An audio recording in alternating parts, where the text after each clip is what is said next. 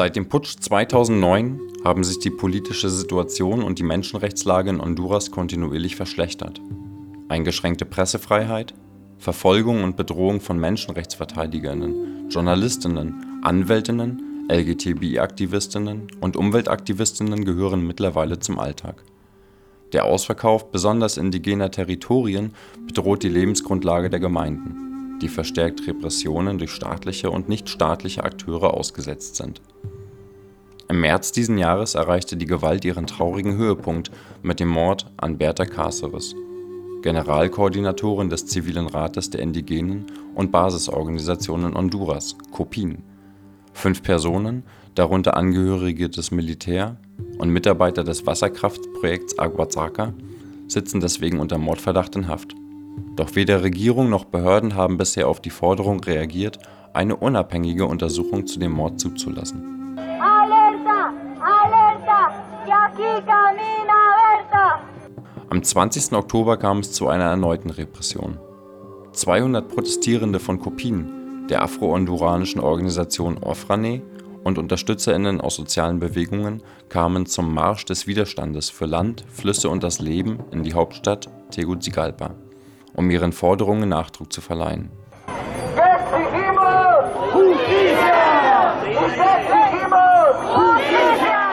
Erneut wurde das in der Verfassung festgeschriebene Recht auf friedliche Demonstrationen außer Kraft gesetzt, indem Einheiten der Polizei ohne ersichtlichen Anlass Tränengas gegen den Protestmarsch einsetzten. Carla Lara, Sängerin, Autorin und Teil des honduranischen Netzwerkes für MenschenrechtsverteidigerInnen, beschreibt die Erlebnisse wie folgt. Stört dich meine Liebe? Mama, Mama, wo ist meine Mutter? Sie haben meinen kleinen Bruder in einem Auto mitgenommen. Mama, ein Mama, wo bist du? Es waren Schreie. Er stand unter Schock und lief zurück in Richtung der Gefahr. Zum Tränengas und den wahnsinnigen Polizisten, die inmitten einer weißen Wolke aus Wasserstrahlen und Tränengas Schläge verteilten und Steine warfen. Menschen kamen uns entgegengerannt. Du machst kleine Versuche, um solidarisch zu sein, aber du möchtest dich auch selbst schützen. Die Gaswolke erstickt dich. Mama, Mama, wo ist meine Mutter? Sie haben meinen kleinen Bruder mit einem Auto mitgenommen. Und er zeigt auf einen Punkt, wo kein einziges Auto mehr steht. Im Nebel kommt seine Mutter angelaufen. Sie ist es, Mama, ruft das Kind. Mama, mein Bruder wurde in diesem Auto mitgenommen. Er verschwand im Nebel und ein dünner Junge bot dem Kind, das groß und mollig war, an, soll ich dich tragen? Ich nehme dich mit. Lass uns weg hier, riefen die anderen. In diesem Moment fällt die Mutter in Ohnmacht. Wir befeuchten ihren Kopf mit Wasser. Sogar ein Polizist fächelt ihr Luft zu. Die Kompass versuchen, sie wegzutragen. Es war eine herzzerreißende Szene. Ungeschickt versuche ich irgendwas zu tun. Jemand redet auf das Kind ein, sich zu beruhigen und dass wir es schaffen aber alle schreien. Ansagen fallen, versuche irgendwas zu tun. Dann bringen sie Großmutter Yolanda. Ich gehe mit ihr und sie mit mir. Ich muss gedacht haben, dass sie mich retten würde und dass ich sie hätte schützen können. Die, die nicht laufen konnte, oder dass sie uns Zuflucht geben würden. Kleinigkeit, Solidarität. Wer weiß, was es ist, in diesen Minuten des Lebens, die zu einer Ewigkeit werden. Die Kompass reagieren auf die Polizei mit Schreien und mit dem einen oder anderen zurückgeworfenen Stein. Die Polizisten werfen weiter Tränengasgranaten und rennen hinter uns her. Wozu? Das Protestcamp ist bereits geräumt. Das geschah gestern, während eines friedlichen Protestes, zu dem die bei Kopien organisierten Lenkers derweil in die Hauptstadt kommen. Sie fordern Gerechtigkeit für die in ihrem Kampf ermordeten Menschen, wollen, dass sich Bertha weiter in uns vervielfältigt, dass die Wasserkraftprojekte ihre Territorien verlassen und ihre heiligen Flüsse nicht eingedämmt werden. Warum dieser Zorn? Warum gegenüber Kopien? Warum hören Sie nicht auf, wenn Sie sehen, dass so viele Frauen mit ihren Kindern da sind? Patrona, geistige Anführerin der in Ofrane organisierten Garifunas, wo waren deine Rasseln? Stets sind sie bei den Aktionen dabei und in all den Momenten, die uns zusammenbringen, sind sie mit ihren Gesängen, ihren Worten, ihrem Weihrauch, ihrer Bedeutung als uralter Schutz Ein sehr bedeutsamer Beitrag für den kulturellen und spirituellen Bereich. Und während wir gerade beim rituellen Teil waren, eröffnen Sie, wie tollwütige Hunde, das Feuer auf eine Bevölkerung, der sie auch angehören.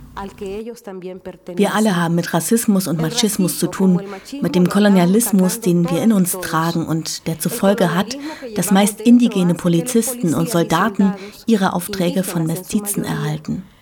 Mestizen, die gestärkt sind durch Waffen und ihre Posten bei Institutionen, die den großen Interessen weißer oder verblasster an der Macht stehenden Personen dienen. Sie glauben, weiß zu sein bedeutet erfolgreich zu sein und dass man Strom braucht, auch wenn es das Leben der Flüsse, der Bäume und die Freiheit der Mitmenschen kostet, die diese Unterwerfung in ihrem Leben nicht akzeptieren. Sie halten ihnen einen Spiegel vor, in dem die Sklaverei erkennbar ist, deren Teil sie sind. Zu groß die Unverschämtheit für das zu protestieren, was dir gehört. Vor einer Institution wie der Bundesstaatsanwaltschaft, die von den Weißen und Verblassten erfunden wurde und die vorgaukelt, Gerechtigkeit auszuüben in einer Demokratie, die nur funktioniert, wenn wir uns ducken, unterwürfig, gehorsam sind und nicht protestieren. Zu groß die Freude durch die Trommeln, den Gesang und das Banjo-Spiel einer Lenkerfrau. Zu groß die Klarheit in dem Diskurs von Pasqualitas Rede, einer kleinen Frau vom Rat der Ältesten, die uns durch Kerzen, Blumen und dem Foto von Bertha, Bertha selbst zurückbringt. Wir lachen, erzählen und schätzen das Leben in Freiheit. Und niemals werden wir uns in ihr Konzept von Entwicklung, Erfolg oder Gerechtigkeit einsperren lassen. Wir wissen genug und noch ein bisschen mehr, auch ohne den Besuch ihrer Universitäten.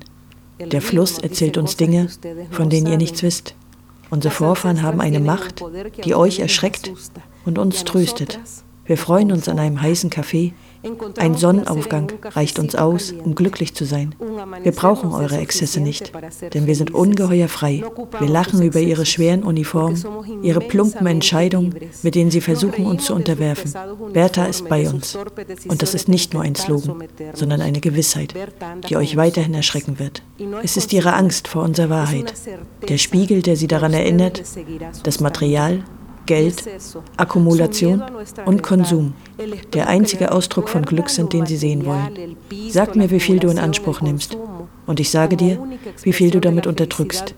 Ärgert euch unsere Liebe, unsere Einfachheit, unsere würdige Armut, unsere Selbstbestimmung als autonome Bevölkerungsgruppen? Ärgert es euch zu wissen, dass wir die Eigentümerin unseres Territoriums sind und dass wir uns organisieren, um uns gegen eure Dämme, euren Bergbau, eure Hotels, eure todbringenden Projekte zu verteidigen? Ja, wir wollen Schulen. In unserer Sprache, mit unseren Visionen Vision des Lebens. Wir wollen Gesundheit. Mit unseren Heilpflanzen, nicht mit ihren chemischen Arzneimitteln, die eine Krankheit heilen und eine andere hervorrufen. Wir wollen weder ihre verdammten Süßigkeiten noch ihr in Flaschen abgefülltes Abwasser. Wir haben Früchte, Zucker, und wir werden weiter dazulernen und die Kolonie abwerfen, in die sie uns einkapseln wollen. Es ist ein Traum, aber wir sind wach und verärgert, umherlaufend in dieser Hauptstadt aus Zement, leblos und in einer Welt von Automaten.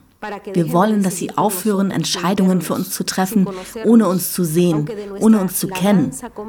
Trotz unserer Feldarbeit essen sie ihre Lebensmittel aus Dosen, serviert in Restaurants mit US-amerikanischen Namen und Klimaanlage.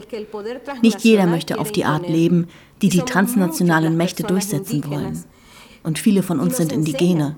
Sie lehren uns, unsere Wurzeln zurückzugewinnen. Auch wenn wir in dieser Stadt leben, sind unsere Familie die Menschen, die wenig zum Leben brauchen und mit Gesängen, Wissen, Taten, Würde, Stärke und Kenntnissen leicht durch das Leben ziehen. Als Frauen und Studentinnen, mit oder ohne Kapuze, schließen wir uns an, rebellisch und stolz, glücklich, ihnen einen Spiegel vorzuhalten, der sie sehen lässt, wie bestialisch sie sind, wenn sie zum Gehorchen befehligt werden. Wir haben viel geweint gestern. Heute trocknen wir die Tränen und bestärken uns erneut. Asalia sagte vor einer Weile, als wir den Tag mit einem Kaffee begannen und Lieder sangen, das Banjo erklingt erneut. Und bald werden wir wieder zurückkommen. Und zwar alle. Und das macht uns sehr glücklich. Stört dich meine Liebe? ¿Te molesta, mi amor?